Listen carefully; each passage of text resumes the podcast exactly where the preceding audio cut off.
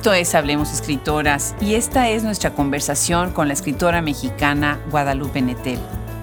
Emocionados la recibimos en este micrófono, contentos de poder hablar con ella sobre la revista de la universidad, sobre sus libros, sobre su carrera, sobre su disertación doctoral. Guadalupe Netel nació el 27 de mayo de 1973 en la Ciudad de México y es egresada de la licenciatura en Lengua y Literatura Hispánica de la Universidad Nacional Autónoma de México. Tiene un doctorado de Ciencias del Lenguaje en París, y bueno, ya a los 17 años fue ganadora del premio Punto de Partida, organizado por la Dirección de Literatura de la UNAM. Un año después obtiene el segundo lugar en el Grand Prix Internacional de Lengua Francesa, organizado por Radio Francia Internacional. Yo soy Adriana Pacheco y estoy tan contenta de conversar con Guadalupe Netel en este micrófono el día de hoy. Pónganse cómodos porque seguro van a disfrutar mucho esta conversación.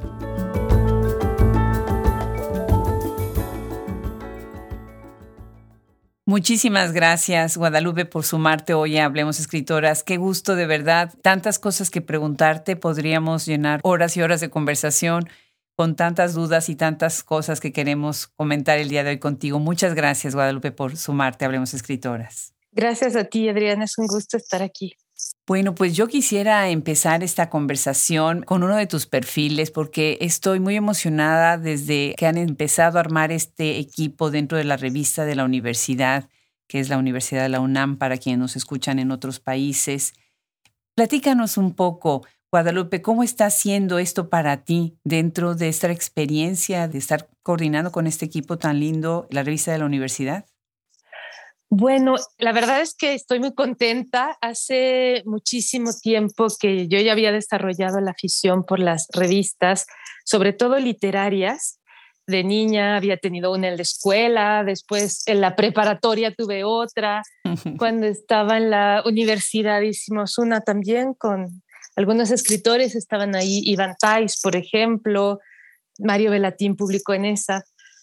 También estuve en una que era franco-mexicana que se llamaba Nouvelle du Mexique. Yo era la directora y había otra revista que se llamó Número Cero, que también tenía una vocación francófona e hispanohablante, porque la publicábamos, eran dos tomos cada vez y estaba en los dos idiomas Ahí publicaron también Mario Velatín, Amelino Tom, Enrique Vilamatas, Jean Echenoz. De ahí surgió un diálogo muy hermoso que después se publicó como libro entre Enrique Vilamatas y Jean Echenoz. Esa revista se llamaba Número Cero y la hicimos con otro escritor mexicano y yo que mientras vivíamos en Barcelona, él se llamaba Pablo Rafael. ha publicado un par de, novelas sobre Clipperton sobre todo. Así que bueno, era un sueño para mí. Y la parte más difícil de hacer una revista, que es la de conseguir pues una infraestructura económica, ya estaba resuelta en la UNAM, ¿no? Sí. Por otro lado, esta revista, la revista de la Universidad de México, tenía una enorme trayectoria y una gran tradición. Es la revista cultural más longeva de todo el continente eh, se empezó a publicar en 1929 y desde entonces no, ah, no ha parado. Entonces, bueno, para mí era, era un reto también, ¿no? Porque había que rediseñarla, empezar una nueva época de cero. Así que fue un reto muy, muy divertido. Ya pasamos esa época se ha convertido en una revista ya establecida desde hace unos dos o tres años. Tenemos alrededor de 160 mil lectores cada mes, lectores únicos en la web.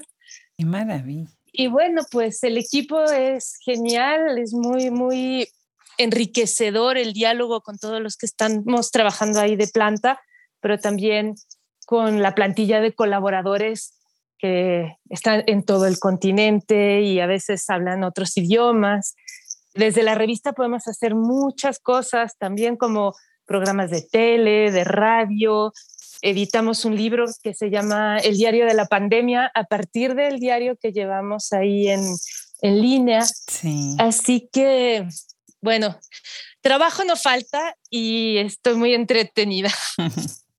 Ya lo creo, ya lo creo. Fíjate que fue maravilloso porque me contactó América Sánchez, con quien tengo muy buena relación de ese tiempo, y ella me dijo, oye, bueno, pues, ¿y si vendemos la revista también que llegue a Estados Unidos por este camino que somos Shop Escritoras? Y bueno, pues me encantó, me dio una emoción porque me llegaron los libros bellísimos, bueno, ya la revista impresa, bellísima. Y después, bueno, vienen eh, junto con eso poder platicar contigo, poder platicar con Jael Weiss, que está dentro de tu equipo, que, que estoy también encantada de que en un rato más platicaré con ella. Y el hecho de tener una revista dentro de lo que hacemos en Hablemos Escritoras y en Shop Escritoras es muy importante. Nosotros desde el principio abrimos un espacio a las revistas. Creemos que les falta un poquito de visibilidad en ciertos grupos, ¿no? Tenemos, por ejemplo, revistas que se publican en Nueva York, Los Bárbaros, por ejemplo. Sí, la o tenemos conozco. Nagari conoces a los bárbaros. Eso es buenísimo. Eso es otro diálogo, ¿no? Los chatos inhumanos son, es otra comunidad de los que somos asiduos también a, a, leer revistas. Y pensaba yo en esta revista que hicieron, que además esta idea de los monográficos, que es genial, la que hicieron sobre feminidades, ¿no? Y sobre feminismos. Uh -huh. Platícanos un poco cómo estuvo este proyecto que fue, pues, de gran pluralidad, ¿no? Muchísimo ver hacia la periferia, ¿no? Sí, esa es la idea de la revista. Y bueno, era siempre la idea desde que empezamos a hacer otra revista que se llamaba Número Cero, mirar a la periferia, no solamente hispanohablante, sino también francófona en esa, en esa revista de entonces, ¿no? Ahora, bueno, nos interesa y creo que el diario de la pandemia fue un proyecto así también, que haya muchas voces y muchas comunidades representadas en cada número entonces, bueno, Feminismos responde a un momento crucial que estaba ocurriendo en 2018-2019, fueron años súper importantes en este continente para, para las luchas feministas. En América del Sur, o sea, principalmente Argentina y Uruguay, se estaba pidiendo la despenalización del aborto Uh -huh, y sí. ya sabes, con la marea verde, sí. muchísima gente en la calle, un diálogo efervescente y muy, muy intenso todo eso. Y en México, bueno, pues el problema que tenemos sobre todo es el de conservar la vida de las mujeres, ¿no? O sea, los feminicidios, que es una tragedia verdadera. Entonces también estaban muchísimas personas en la calle pidiendo que esto cesara. Sí. Y era un momento en el que había que responder desde la revista, contribuir, dar un espacio para que esos diálogos que eran urgentes se pudieran dar. Claro que no era el único espacio, ¿no? O sea, estaba en las redes sociales, estaban en muchos otros lugares, pero, pero creo que sí nos interesaba la pluralidad y por eso es que le pusimos el título en plural, feminismos, porque no hay uno solo, ¿no? También eh, le dimos la voz a las mujeres que han estado en la resistencia y en la lucha campesina y, queríamos escuchar cuál es su perspectiva respecto a, los feminismos urbanos, bueno, y obviamente escritoras de todo el continente, ¿no? Como Gabriela Vine, Rita Segato, mujeres así de ese tamaño participaron y fue muy, muy hermoso. Ya lo creo, ya lo creo. El número además se agotó rapidísimo, sí. como al mes de haber sido publicado, se agotó y ya vamos en la tercera reimpresión. Qué maravilla. Fíjate, te voy a contar que yo estaba preparándome para escribir algo sobre la revista y hacer un comentario sobre la revista porque me, encantó y estaba sentada en la terraza de, de, la casa. Me metí a hacer café o no sé a qué y se soltó un aguacero y salí corriendo a rescatar la revista y la revista se empapó. Ay, no, qué Entonces horror. la deshice por completo, página por página. La puse en una mesa, en un trapo, ya sabes, durante días. La recuperé completita y está en mi librero con ligas y estoy muy emocionada y muy contenta de cómo quedó. Después la voy a engargolar así o a empastar así porque fue como bueno, esta revista tiene su historia, ¿no? Como todo lo que hay adentro. Estuvo una intervención climática. brutal, brutal. Qué bien. Guadalupe, pues tienes otro perfil que me llama muchísimo la atención, que es obviamente tu tesis doctoral sobre Octavio Paz. Yo sé desde hace mucho tiempo de ese trabajo porque lo has presentado en varios foros. Y bueno, cuando se escribe una disertación doctoral, lo sabemos bien, es casi, casi como casarse con el personaje, ¿no? Eh, yo me tuve que casar y divorciar varias veces del Lerdo de Tejada y toda la época tan represora en contra de las mujeres, que es mi disertación doctoral. Y bueno, pues tú tuviste que escribir sobre esta figura que es Octavio Paz. Cuéntanos un poco sobre este perfil tuyo, tu investigación sobre él y bueno, lo que sale de esta disertación. Bueno, sí, fue mi tesis, como bien acabas de decir. En realidad no sé, todavía me pregunto qué fue lo que me llevó a escribir sobre él. Yo creo que era, por un lado, masoquismo. Hay que decir. Pero por otro lado, pues una curiosidad genuina, porque en el siglo XX, finales del siglo XX, Octavio Paz era la figura más importante de la literatura pues, nacional y también podríamos decir que una, sin duda, ¿no? Una de las más importantes del continente era, pues era un premio Nobel, el único premio Nobel en literatura que ha tenido México. Pero también me interesaba porque conocer su vida y su trayectoria era conocer muy a fondo los grandes eventos del siglo XX. O sea, él vivió la lucha campesina en, en Yucatán, cuando todavía había estas fincas de Nequén. Luego se fue a España, la guerra civil, participó en la guerra civil, hasta estuvo unos días en el frente, pero escribió unas crónicas muy interesantes sobre pues el Congreso de Escritores Antifascistas en Valencia, del clima de represión. Era alguien que nunca se alineó a ningún bando. Tal vez solo al final de su vida el de Salinas de Gortari, pero el resto del tiempo fue alguien que siempre fue una figura muy independiente, muy autónoma y muy crítica de todo, ¿no? En una época en la que se exigía mucha, mucho compromiso y lealtad casi ciega a los intelectuales, ¿no? O sea, si eres de izquierda tenías que estar con Stalin o afiliarte al Partido Comunista, eh, cosa que hicieron muchos de los contemporáneos y de los amigos de Octavio Paz en esa época. Él era de izquierda, lo demuestran muchos de sus escritos y de sus poemas en esa época. Eh, estaba definitivamente a favor de los republicanos en España, pero siempre fue muy crítico del Partido Comunista, de la masacre de anarquistas que hubo en, en España, en Barcelona sobre todo, em, y en Valencia. Y bueno, después, claro, o sea, fue diplomático, entonces vivió en Japón, en la India, fue uno de los primerísimos introductores de, de la cultura y de la filosofía oriental, especialmente hindú a, México. Sí. O India, como se dice en realidad y al mundo hispanohablante, ¿no? O con este libro fabuloso que se llama Vislumbres de la India. Entonces, es una obra riquísima que está constituida por poemas sobre todo, pero también ensayos, muchos ensayos interesantísimos y, y uno que otro cuento. Sí. Entonces, bueno, no sé, era realmente fue muy difícil porque además yo tenía que escribir esa tesis en francés y estudiar los textos en original y en francés. Y Octavio Paz era uno de esos autores que cambiaba completamente el contenido de sus libros en cada traducción.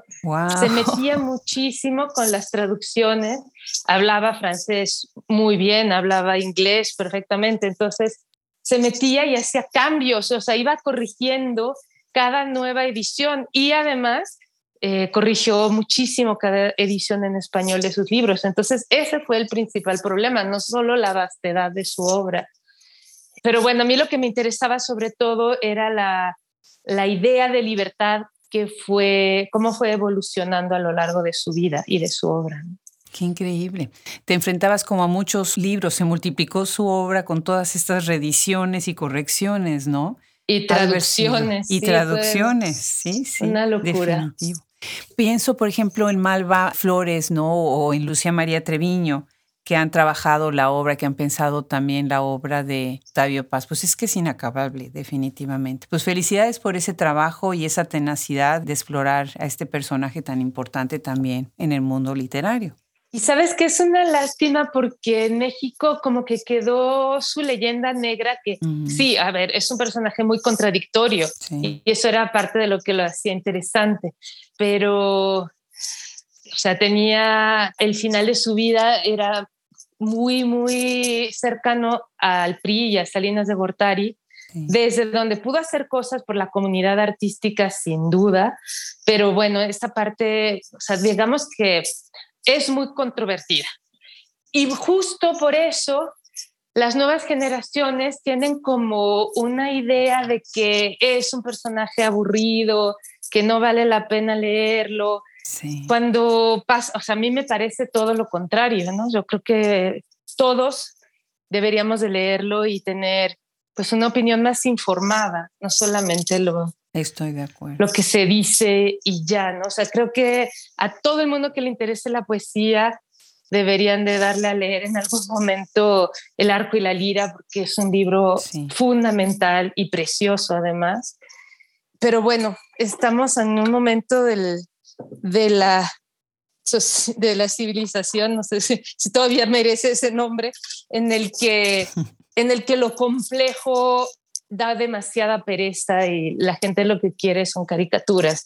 Y claro, en un momento así donde la gente lo que quiere son titulares y cosas muy simplificadas, leer un personaje así y una obra así de compleja, pues no, no se presta tanto. Estoy de acuerdo, estoy de acuerdo con eso. Y bueno, El Arco y el Ira es un libro de texto para todos los que estamos en el mundo de la literatura, pero también debería de ser para otros lectores, ¿no? Definitivo. Pues entrando ya en tu obra, porque ya me imagino que todos los que nos están escuchando ahorita, que tenemos el gusto de, contarles que estamos platicando con Guadalupe Netel, pues ya han de estar esperando a qué horas empezamos a hablar de tus libros. Y bueno, pues tu obra es muchísima, es vasta en temas, en personajes, en las líneas que los atraviesan, ¿no? Algunos de tus libros y tus cuentos, tus novelas dialogan entre sí, como es lógico en la obra de una escritora. Y yo me pregunto, en tu libro El huésped, que te tengo que decir que es uno de mis favoritos, y me gusta mucho porque muestras ese lado oscuro de las personas que a la vez es luminoso, como ahorita acabas de hablar de lo de Octavio Paz, ¿no? Me pregunté mucho en ese libro qué otras cosas estabas leyendo al mismo tiempo que lo estabas escribiendo, sobre todo en la cuestión de los desdoblamientos, de la identidad presentada a través del desdoblamiento. Cuéntanos un poco de estas lecturas, de este libro publicado en el 2006 por Anagrama, una gran editorial que te ha publicado mucho, ¿verdad? Sí, es la editorial con la que he estado prácticamente desde el inicio.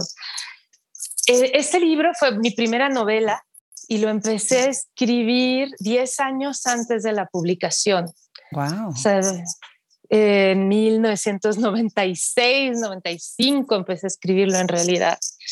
Y me costó muchísimo trabajo porque yo sobre todo había practicado el género de cuento y no estaba satisfecha ni con el tono ni con los personajes. Bueno, el libro tiene dos partes y esas dos partes son bastante distintas.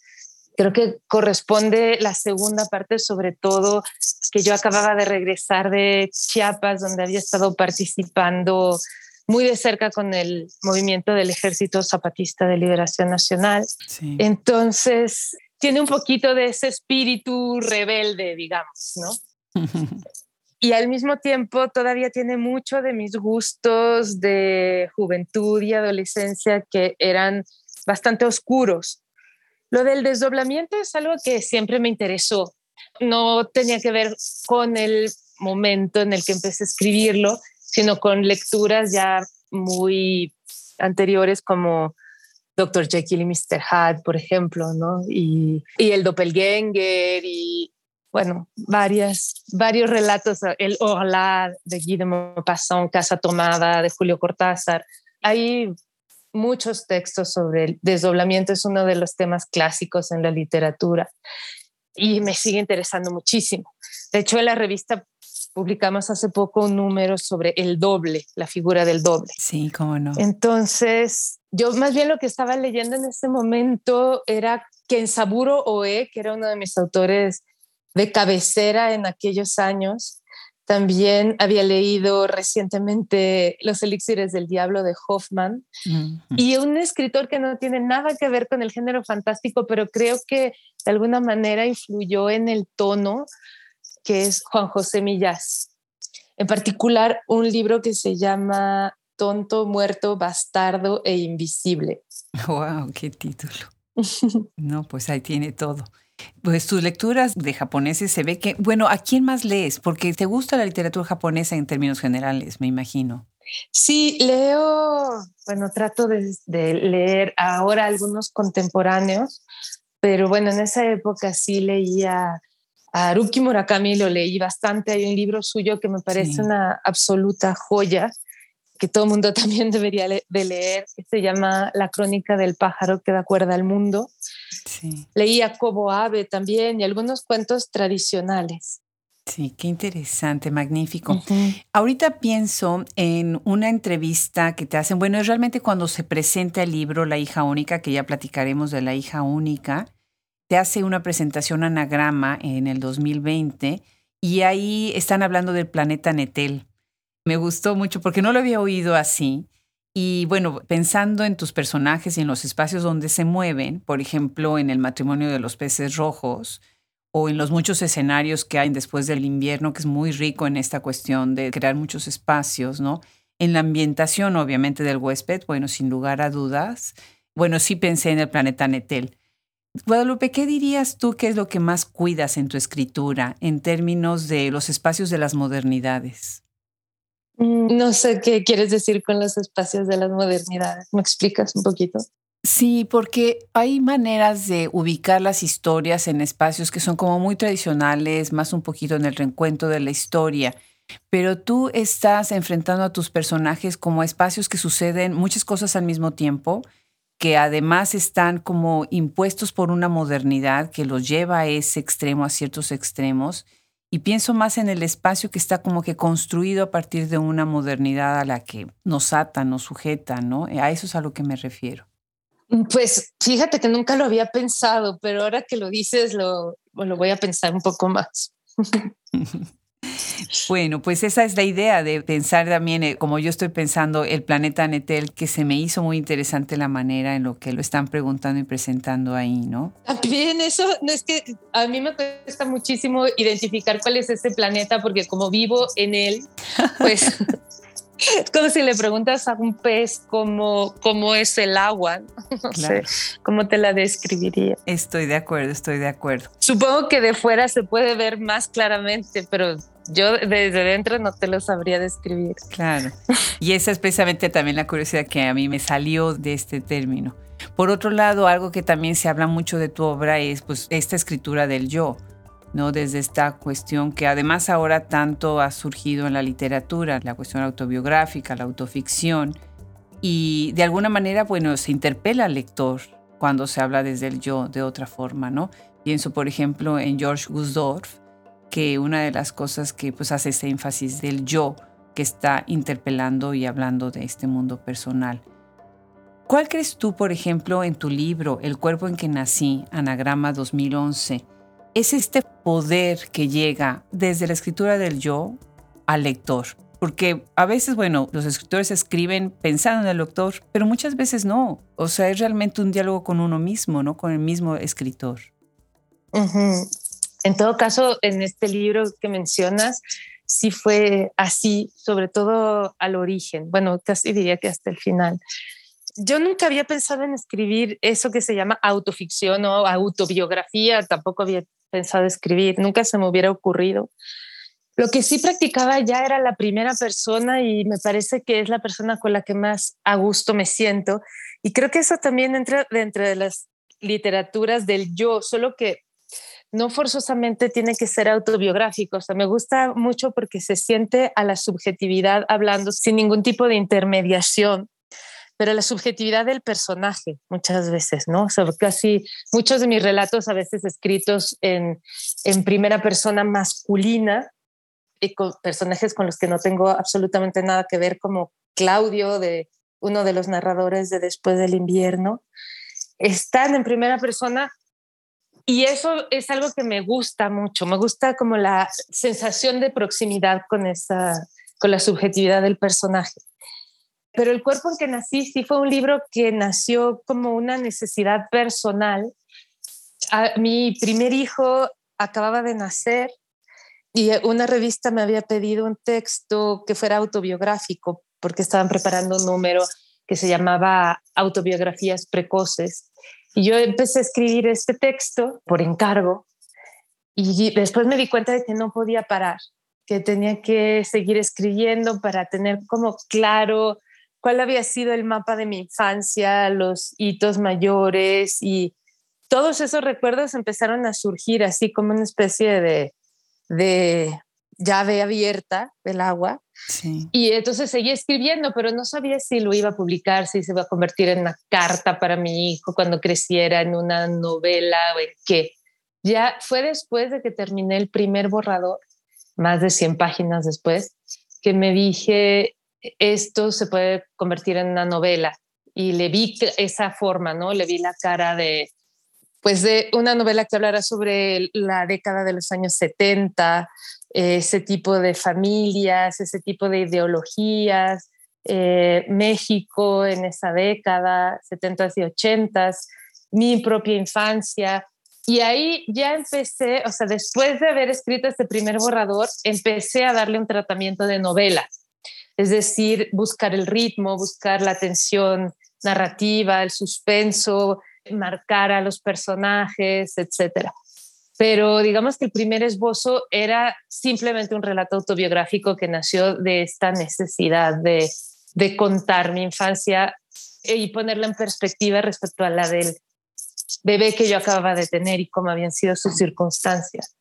Es un libro que nos llegó muchísimo a todos. Yo recuerdo cuando lo leí por primera vez, regresé a él tantas veces, en tantos pasajes. Creo que tocaste además con esta valentía que yo siempre he admirado de ti, de cómo con mucha sencillez hablas de cómo el escritor también se enfrenta a sí mismo en el momento de sentarse a escribir, ¿no? Sí, sí. Y, bueno, también esta idea de que podrían pensar los demás, ¿no? O que, van a, decir los otros, porque yo había publicado El huésped y todo el mundo lo veía como una novela autobiográfica, aunque no tiene nada de autobiográfico.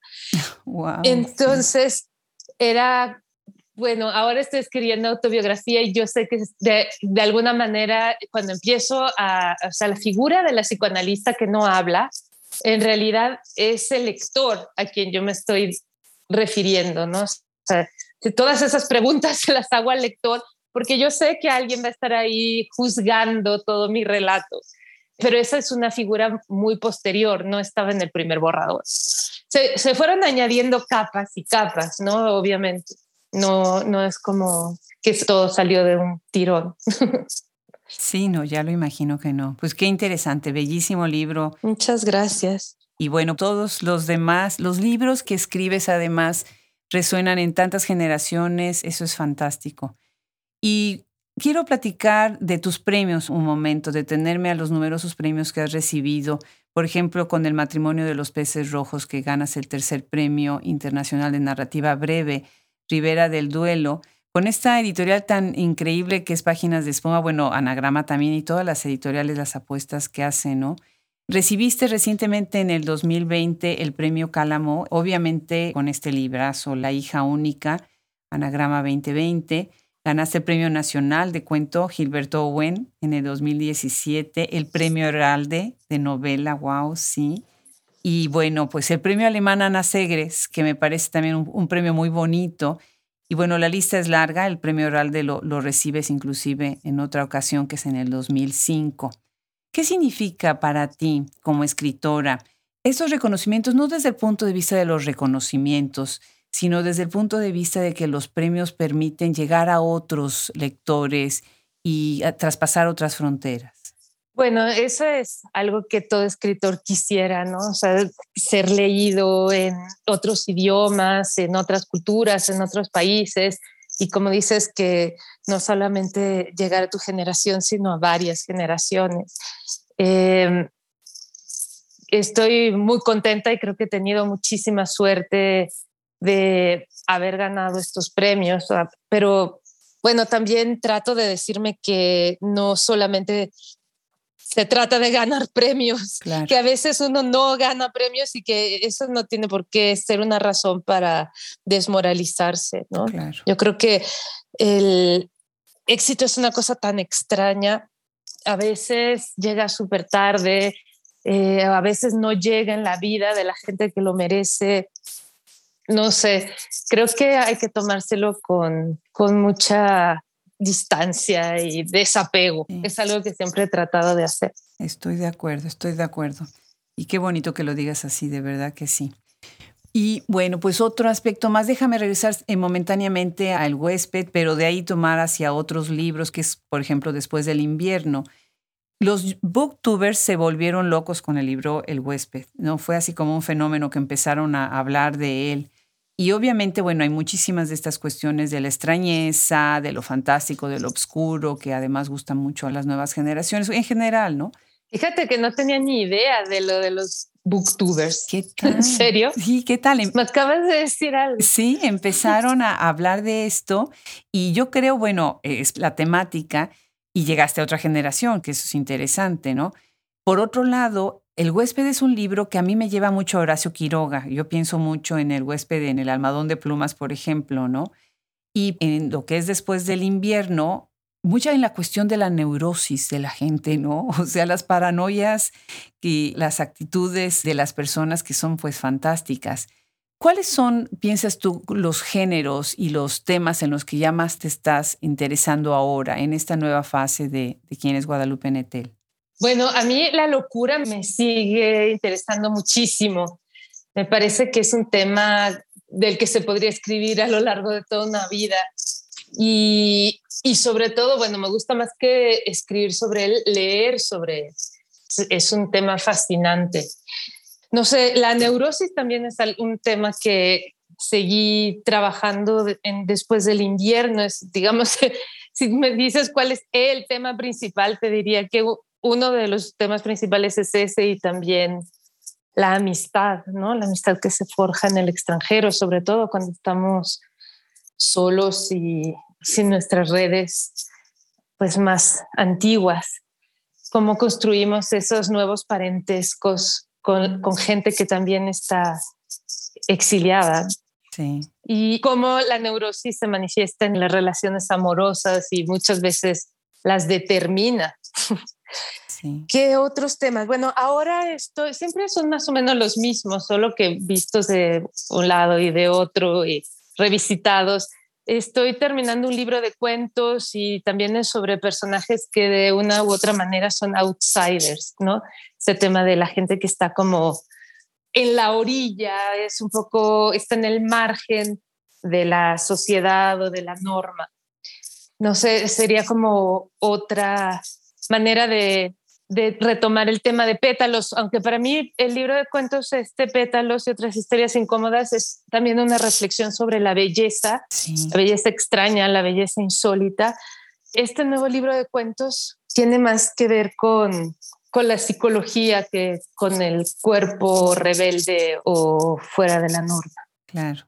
No, increíble, de verdad que todos ellos, los cuentos, las historias, los personajes, esta cuestión de la mirada, ¿no? como en crítica se dice, de gaze, de quien está observando al otro, muy interesante.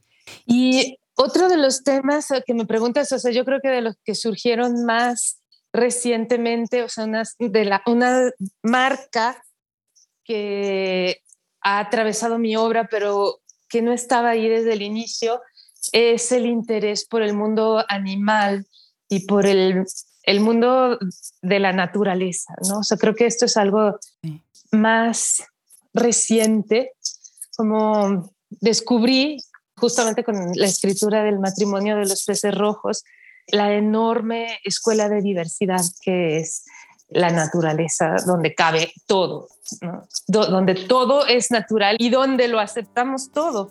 Cuando miramos a los animales no juzgamos su comportamiento, ni su moral, ni su físico, ni sus costumbres, ¿no? Entonces, es, esto entró en mi literatura a partir de ese libro y creo que va a ser definitivo, por lo menos así lo siento ahora. Sí, qué bueno y qué bueno que toques esos temas en tu literatura tan urgente hablar de eso, de la naturaleza, los cuidados, ¿no? Cuidar y proteger este medio ambiente que estamos dañando tanto, ¿no? De verdad. Déjame para empezar a hablar de la hija única, Anagrama 2020, qué libro, qué libro. Déjame contarte dos anécdotas rápido. Primero, en ese mismo tiempo cuando estaba leyendo el libro tenía un nido de palomas en mi terraza y primero se me hizo, pues ya sabes, muy romántico y muy linda la idea y después se volvió eso un verdadero caos. Y bueno, pues obviamente tú estás hablando de eso, se me hizo muy interesante. Qué divertido. Sí, imagínate, fue así como en paralelo.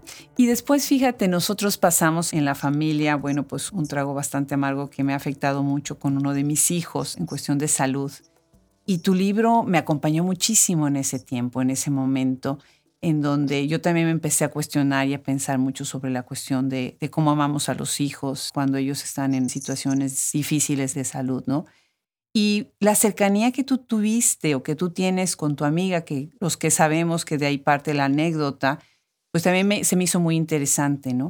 Cuéntanos un poco sobre el reto que significó este libro para ti, porque estabas pues afectivamente involucrada con la historia, así como yo te estoy contando la manera en que afectó tu libro en mí, porque yo estaba afectivamente involucrada con lo que tú estabas contando en la historia.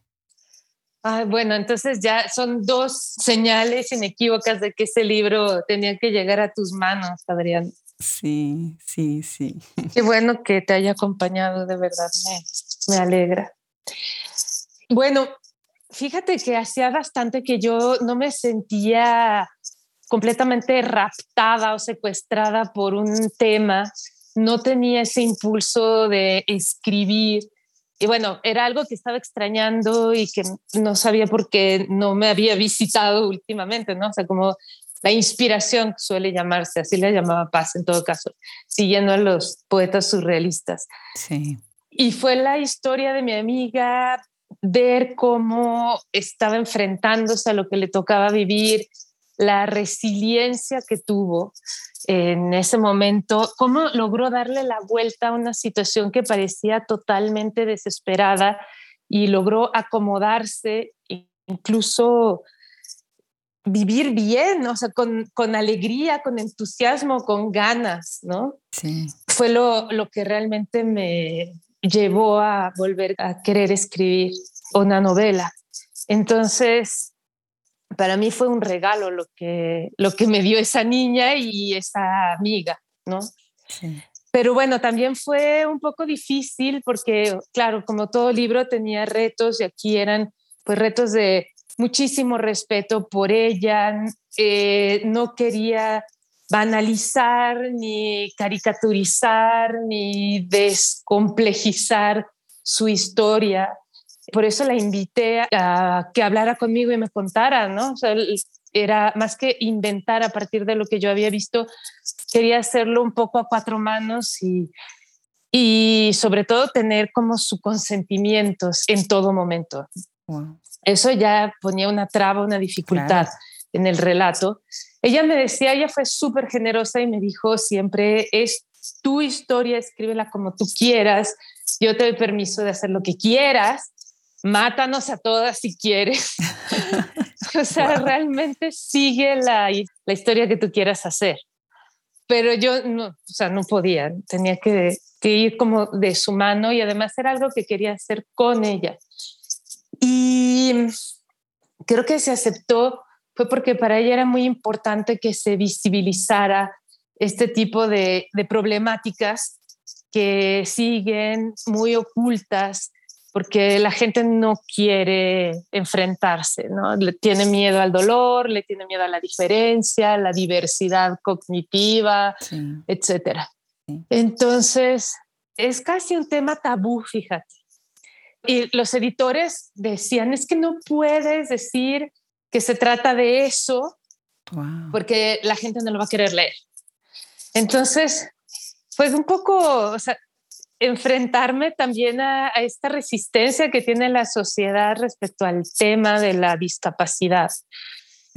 Y bueno, el libro fue bastante encasillado, diría yo, en, esta moda de la maternidad.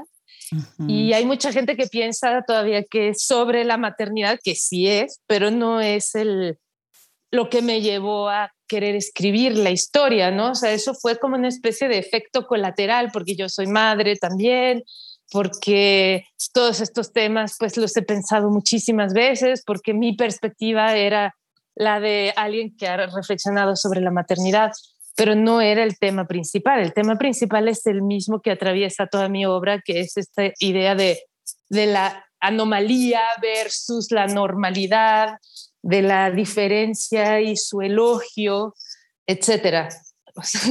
Entonces, la belleza insólita y la resiliencia de los cuerpos y de las mentes divergentes. Yo diría que va más por ahí que el tema de la maternidad y lo difícil que es ser madre.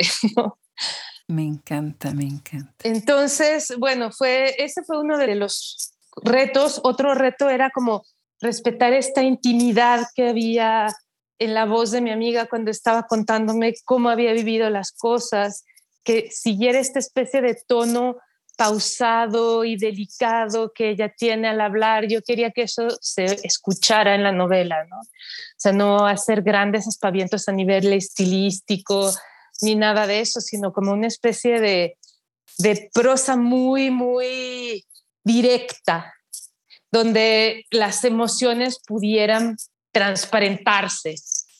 Y, y eso fue también una de mis, de mis intenciones, ¿no? Buenísimo. Por otro lado, Guadalupe, estos diálogos que tienes con otras escritoras, qué interesante cómo se ha conectado tanto, ¿no? Eh, ahora con tantas posibilidades.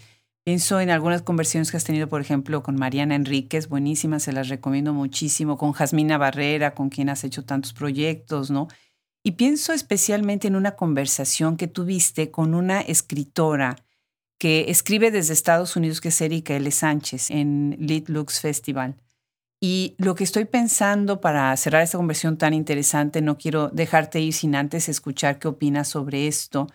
Yo siento que hay un poco, que es parte de lo que queremos romper en Hablemos Escritoras, hay un poco de ruptura entre las escritoras de origen hispanohablante en países hispanohablantes y las escritoras de origen hispano dentro de los Estados Unidos. ¿Qué piensas sobre esto y la importancia de hacer estos vínculos en donde, por ejemplo, en esta conversión tan, tan buena que tienen ahí, en donde está Brenda Lozano eh, coordinándola? Cuéntanos qué piensas sobre esto. Bueno, a mí me da muchísima curiosidad ver qué piensan las escritoras de origen mexicano sobre todo y, que llevan tiempo viviendo en Estados Unidos. Em, hay como una porosidad muy grande, mucho más grande de la que la gente se imagina entre los dos países. Y, pero al mismo tiempo también hay un prejuicio, ¿no? Como de, como de, bueno, es otra cultura, es otro país. Es, claro que es otra cultura y es otro país, pero es mucho más poroso de lo que, de lo que solemos creer. Y leerlas a ellas a Erika L. Sánchez, a Sandra Cisneros, que escribe en inglés, es para mí súper enriquecedor y fascinante. Además, creo que compartimos cosas como el sentido del humor, que es bastante oscurito. Sí, sí, sí, cómo no. Ya desde los títulos de los nombres, ¿no? No soy tu, tu perfecta hija mexicana, ¿no? Su libro, ¿no? Ajá. Y luego, sí, está como burla. Yo creo que es bastante mexicana, aunque ella no lo crea o no lo sepa, pero la ironía es algo que, que disfruto mucho leyéndolas. ¿Cómo no? Ay, pues ojalá haya muchos más encuentros de estos. Es tan importante que la frontera se borre en el trabajo que ustedes hacen, porque sí, sí es poroso, sí hay vasos comunicantes, sí se están leyendo, hay nada más que leerse más, ¿no? Y difundir más de los dos lados de, de todas las fronteras, no nada más entre México y Estados Unidos, sino en todo el continente y España, ¿no? Pues Guadalupe, qué privilegio tenerte en Hablemos Escritoras. De verdad, tu obra es deliciosa. Es fascinante, es fuerte, eh, nos simbra y por otro lado nos invita siempre a seguirte leyendo y escuchando. Felicidades por lo de la revista. Me va a encantar hablar muchísimo de la revista acá en Estados Unidos y llevarla a todas las universidades, las deben de tener en todos lados. Vamos a buscar que eso sea. Muchísimas gracias. De verdad que a mí nada me podría dar más gusto que eso, que la revista se lea ya y, que todas las universidades la tuvieran en sus bibliotecas. Algo que me, me encantaría pues vamos a hacer todo nuestro esfuerzo. Guadalupe, un abrazo enorme. Felicidades de nuevo y mil gracias. Igual para ti. Disfruta mucho la conversación. Mucha suerte con el proyecto. Muchísimas gracias. Igualmente. Hasta luego. Hasta luego.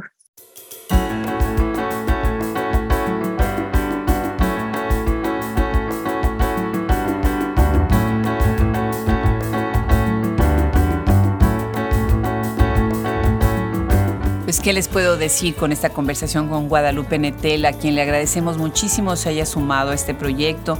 Muchísimas gracias a América Sánchez y a Yael Weiss que hicieron posible este encuentro.